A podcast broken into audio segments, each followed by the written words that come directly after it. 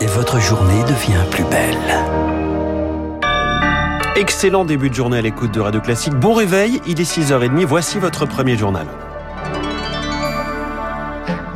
La matinale de Radio Classique avec François Geffrier. À la une ce matin, Charles Bonner, quasiment trois heures de débat entre Emmanuel Macron et Marine Le Pen et moins de tension. Plus poli, plus calme, plus discipliné, mais des désaccords nombreux qui ont conduit à quelques passes d'armes sur la laïcité, l'éolien, la Russie, mais aussi sur le pouvoir d'achat.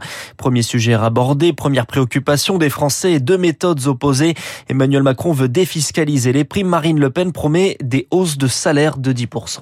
Dans la vraie vie, quand vous allez euh, chercher un prêt auprès de votre banque, ils vous demandent votre salaire et ils se moquent des primes. Vous avez parfaitement raison, mais ce que vous dites est aussi aléatoire. Vous allez pourquoi aider, mais vous n'allez pas le décider pour l'employeur. Oui, mais ça va changer leur vie quotidienne alors que Mais la vous n'allez pas le décider pour l'employeur, vous n'allez pas faire les... pas dans leur vie. Non mais vous ne fa- vous n'allez pas faire les salaires, Madame Le Pen. Et vous ne ferez pas non plus les primes, monsieur. Non, d'ailleurs je ne le dis pas. Voilà. Je dis j'enlève les charges du côté employeur, j'enlève les impôts. Mais vous essayez de faire croire que vous, vous allez augmenter les salaires de 10% et que ce sera récurrent. Je dis juste non. C'est pas vrai. Autre sujet abordé, la liaison est plus jolie comme ça, l'environnement. Emmanuel Macron accuse son adversaire d'être climato-sceptique. Marine Le Pen se défend, critique l'écologie punitive et juge le président sortant climato-hypocrite. On y revient avec euh, Baptiste Gabory hein, sur ce sujet euh, précisément. Dans sa chronique 3 minutes pour la planète, ce sera juste avant 7h. Et, et bien sûr, dans le journal de l'économie, dans 5 minutes et tout au long de la matinale. Le débat est passé, mais la campagne n'est pas finie avant demain soir minuit. D'ici là, Emmanuel Macron est en Seine-Saint-Denis aujourd'hui, l'un des départements les plus mélanchonistes, mais surtout le plus jeune de France. La jeunesse comme moteur d'un deuxième quinquennat, disait hier Emmanuel Macron. Pourtant, les 18-25 ans, c'est 42% d'obs- d'abstention au premier tour et des blocages d'universités qui ont rythmé l'entre-deux tours. 20 ans après le 21 avril 2002, les jeunes ont en fait un rapport différent à la politique, Azaïs Perronin. S'il y a 20 ans, le slogan La jeunesse emmerde le Front National résonnait dans toutes les rues de la France. En 2022, pour Alberta, étudiante et militante au collectif Le Point Levé, ce ne sera ni Le Pen ni Macron. Pas de front républicain. Pour elle, la démocratie ne se joue plus uniquement dans les urnes. Je fais partie d'une génération qui s'est politisée plutôt loin des, bureaux de vote et des grandes échéances électorales. Et je pense qu'on s'est plutôt politisé euh, dans les expériences collectives, de lutte contre les violences sexistes, de lutte euh, contre la catastrophe climatique. Ce sont plutôt ces choses-là qui nous ont politisés que, euh, que la question à proprement parler du vote. Pour une partie de la jeunesse, ne pas aller voter ne veut pas dire se désintéresser de la vie politique. C'est ce qu'explique Vincent Tibéry, sociologue spécialiste des comportements électoraux. les jeunes sont dans un rapport de plus en plus distant non pas à la démocratie, mais à la démocratie représentative, et notamment envers le vote. En gros, voter, ça suffit plus. Vous avez en fait toute une partie de la jeunesse qui, du coup, participe autrement. Va participer par les réseaux sociaux, va participer par le militantisme local.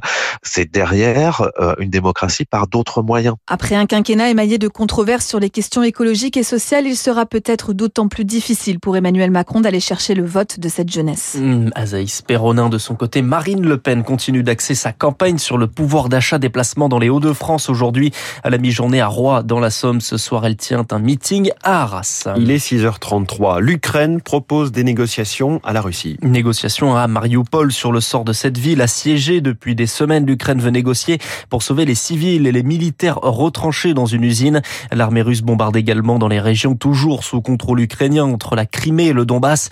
Dans le Donbass, des tentatives d'assaut lancées contre Robijne et Severodonetsk près de Kramatorsk, la capitale régionale. Et dans le même temps, la Russie menace ses ennemis. Avec le premier tir d'essai réussi du missile balistique Sarmat, une portée de 18 000 kilomètres. De quoi faire réfléchir à deux fois ce qui menace la Russie, selon les mots de Vladimir Poutine. Mais le Pentagone relativise. C'est un essai de routine, pas une menace. Le test était effectivement prévu depuis longtemps, mais c'est un message clair. Héloïse Fayet est chercheuse à l'IFRI et spécialiste de la dissuasion nucléaire.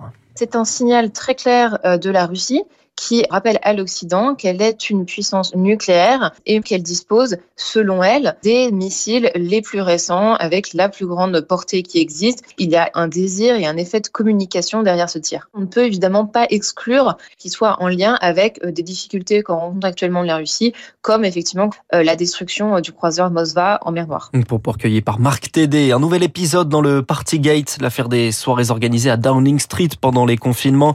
Les députés britanniques débattent aujourd'hui sur l'ouverture d'une procédure parlementaire à l'encontre de Boris Johnson, mais le Premier ministre dispose d'une majorité et devrait donc éviter de démissionner, même s'il a dû tout de même payer une amende.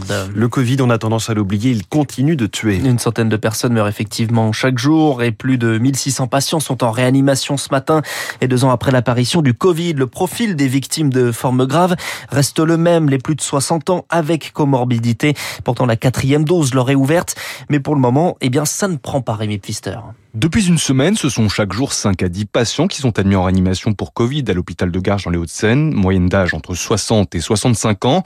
Des formes graves associées à une fragilité comme un cancer ou un diabète sévère, le chef du service Gilali Hanan prévient, le Covid reste une maladie mortelle. Le taux de mortalité en réanimation reste entre 20 et 30% chez les personnes vulnérables et l'une des explications est l'absence de communication à l'attention de ces personnes vulnérables pour leur rappeler la nécessité de continuer de se protéger les gestes barrières d'une part, par la quatrième dose de vaccination d'autre part, et lorsqu'ils sont contaminés, de se faire prescrire le Paxlovid pour pouvoir prévenir une forme grave. Même constat à l'hôpital Lariboisière à Paris. Six patients avec des comorbidités sont actuellement intubés dans le service du professeur Bruno Megarban.